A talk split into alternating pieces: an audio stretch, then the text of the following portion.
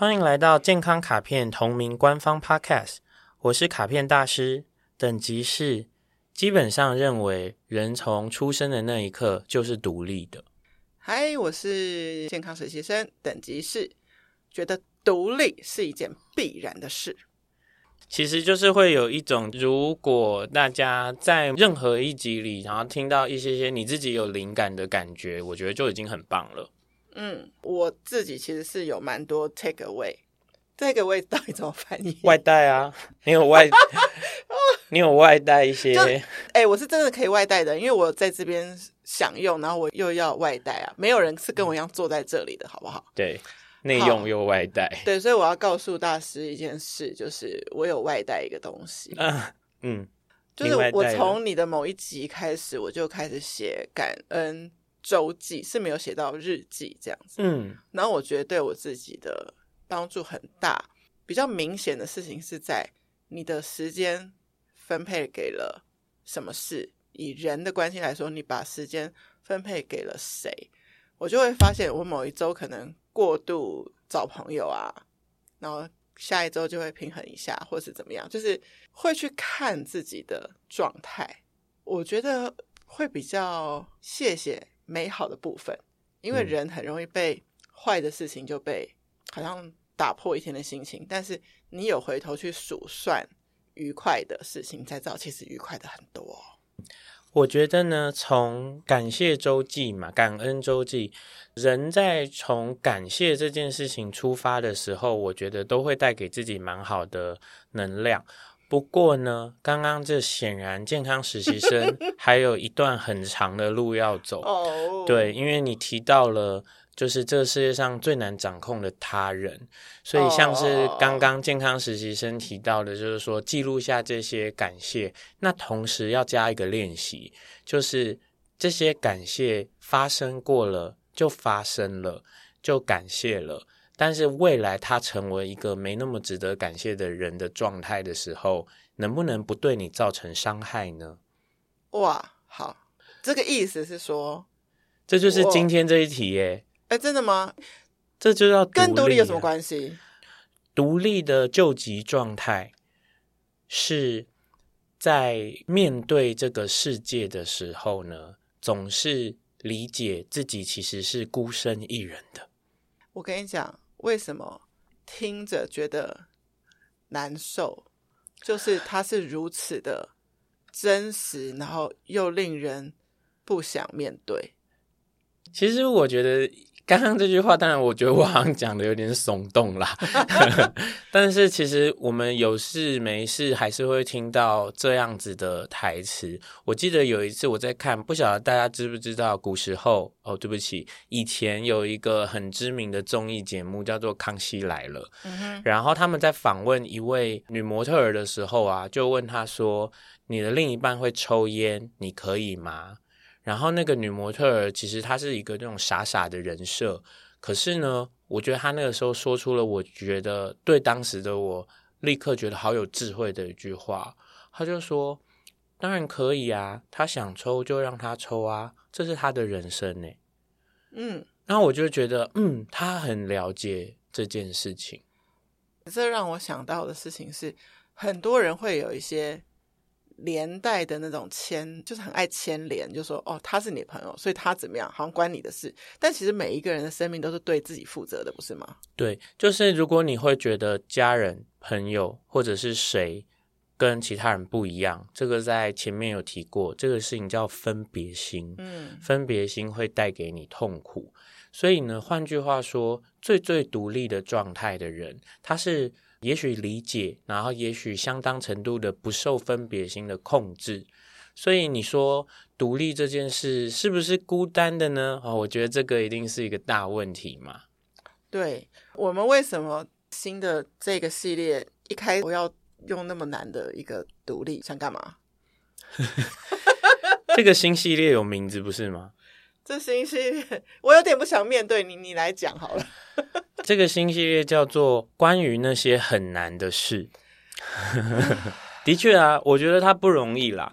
对，但是我在想，这个系列的起心动念就是，反正既然卡片大师在我们的两耳之间，我不知道大家你是用什么方式听那个 podcast，我是用耳机听嘛。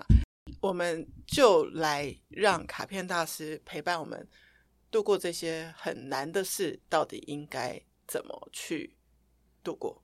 嗯，我觉得我们可以就是很单纯的来看待他们啦。那也许中间，我觉得这个系列应该大家情绪波动会再强烈一点点，对。但是，哦、但是我觉得可以从健康实习生开始啊。你觉得独立这件事对你来说困难吗？或者是说你卡住什么点吗？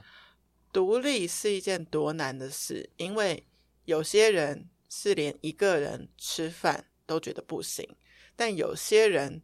连旅行去，比如说南美洲或是很遥远的地方，他都觉得他一个人去就可以。所以我觉得独立等不等同于需要陪伴，这个我觉得先要先需要一个理清。但是我是一个就是我单亲家庭长大的小孩，所以我好像小时候就是失去了一个那种，我去学校，然后如果我忘记带一个东西，我还可以请家里的人帮我带来的这种。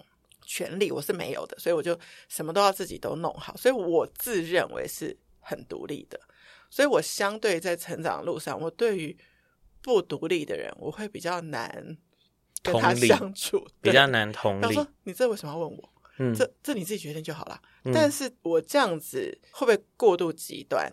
或者是说，如果我又同时想要有好的关系，但又想要保有我自己的独立，那是不是很难的事？我觉得这个系列可能就是对大家来说真的是很困难，很困难，还叹气。所以刚刚健康实习生提了两个组合啦，我们先来讨论，就是前面那个问题说，有人连一个人吃饭都不行，我觉得就是有很多种可能性。就是说，他需要有人陪，他需要有人跟他讲话，这种心理上有一种依赖。嗯哼。另外一种是，你说一个人吃饭，你可能是指他去外面吃饭吗？或者是对，不想要在餐厅一个人，不想在餐厅，那也可能是某一种爱面子，觉得人家会怎么看他这个。那有些可能跟文化背景有关。那我会想问的是说，那这个人他在自己很舒适的房间里，看着最喜欢的影集、吃东西的时候，他办不办得到？如果他办得到的话，那这件事跟独立没有关系，那件事情跟一些其他人的眼光或什么有关。后面的那个你提到说，有些人就算是去非常困难的地方旅行，那他一个人也可以。我想要问的是，他是也可以，还是他是想要一个人？如果他是也可以的话呢，我也不觉得那跟独立有关，那个叫做他对于自己很有信心，觉得自己可以搞定所有的事情。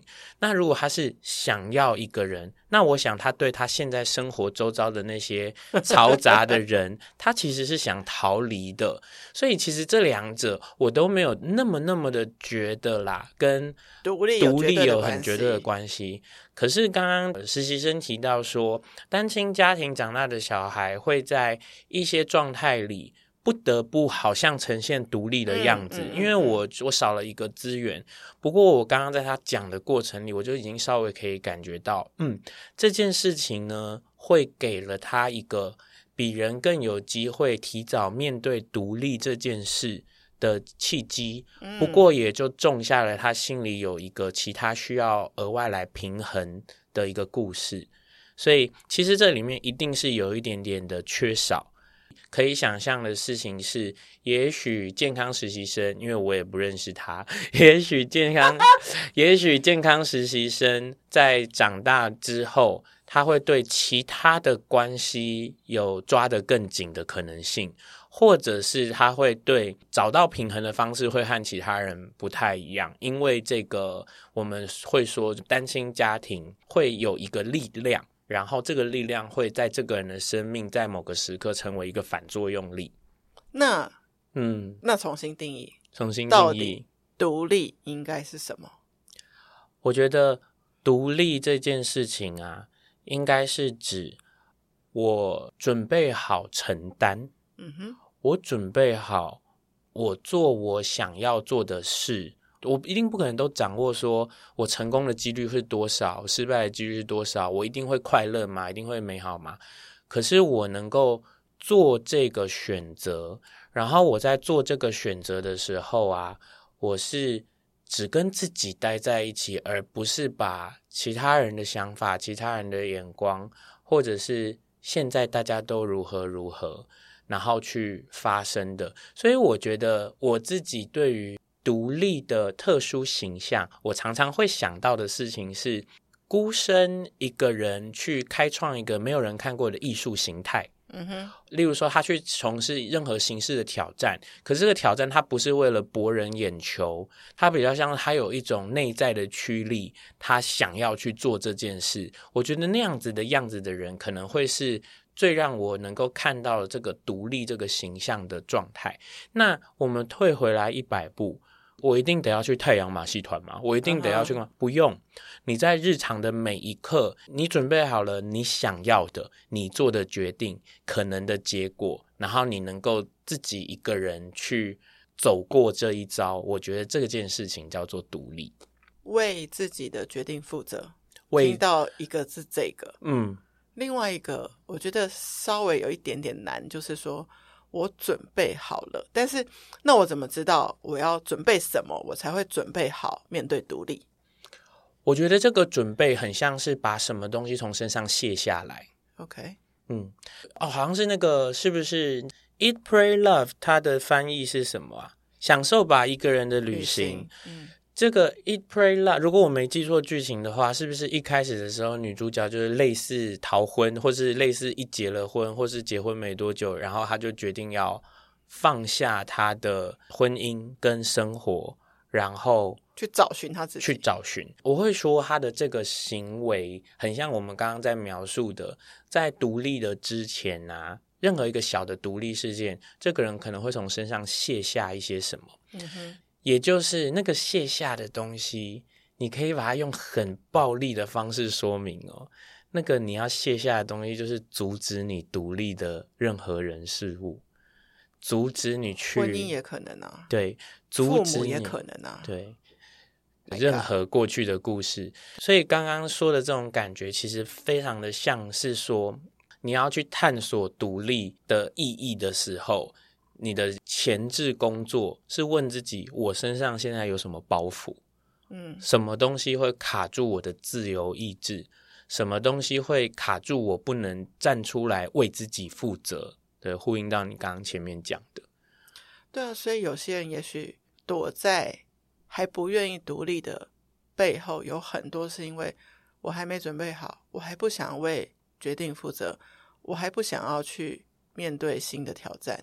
诶，那这样讲起来，独立的对立面不是不独立，是是一种逃避吗？独立的对立面，我觉得应该叫做不看清，不看清，不看清，也可以选择不看清啊。就是，嗯，后面这个，你后面这个窗帘，明明就会有一个我的新挑战，我没有想把它打开来。嗯，所以这是一个有趣的事情。嗯、呃，所以你刚刚这个讲法，我觉得很赞。比如说，听众朋友们，我现在后方有一个 窗帘，我硬要对我现在后方有一个窗帘，然后我们现在没有要把窗帘打开。当这个人在心里全然准备好了，我没有要打开这个窗帘的时候，他就不再是不看清了哦，嗯，他就变成一个独立事件了。哦，因为他决定了一个，他转化了。所有的包袱，所有的你看啊，你要把那个包袱背到身上，你才有那个放下去的那个机会。所以他不背，也是一个他的选择。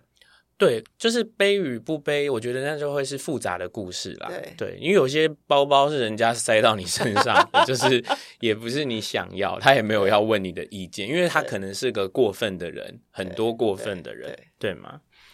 所以说。独立这件事情，我觉得之所以困难，就是其实它的定义上就已经非常的吊诡。嗯，我觉得还有独立很难的事情是，我刚刚最前面问的嘛，就是独立等于不需要被陪伴，然后等于我可以在面对孤单的时候自给自处。独立等于，比如说我在旅程上遇到了所有困难，包括我被抢劫啊，我护照掉了，我全部都能够。独立解决这件事情，我是不晓得人类有没有办法形而上到这种地步啦。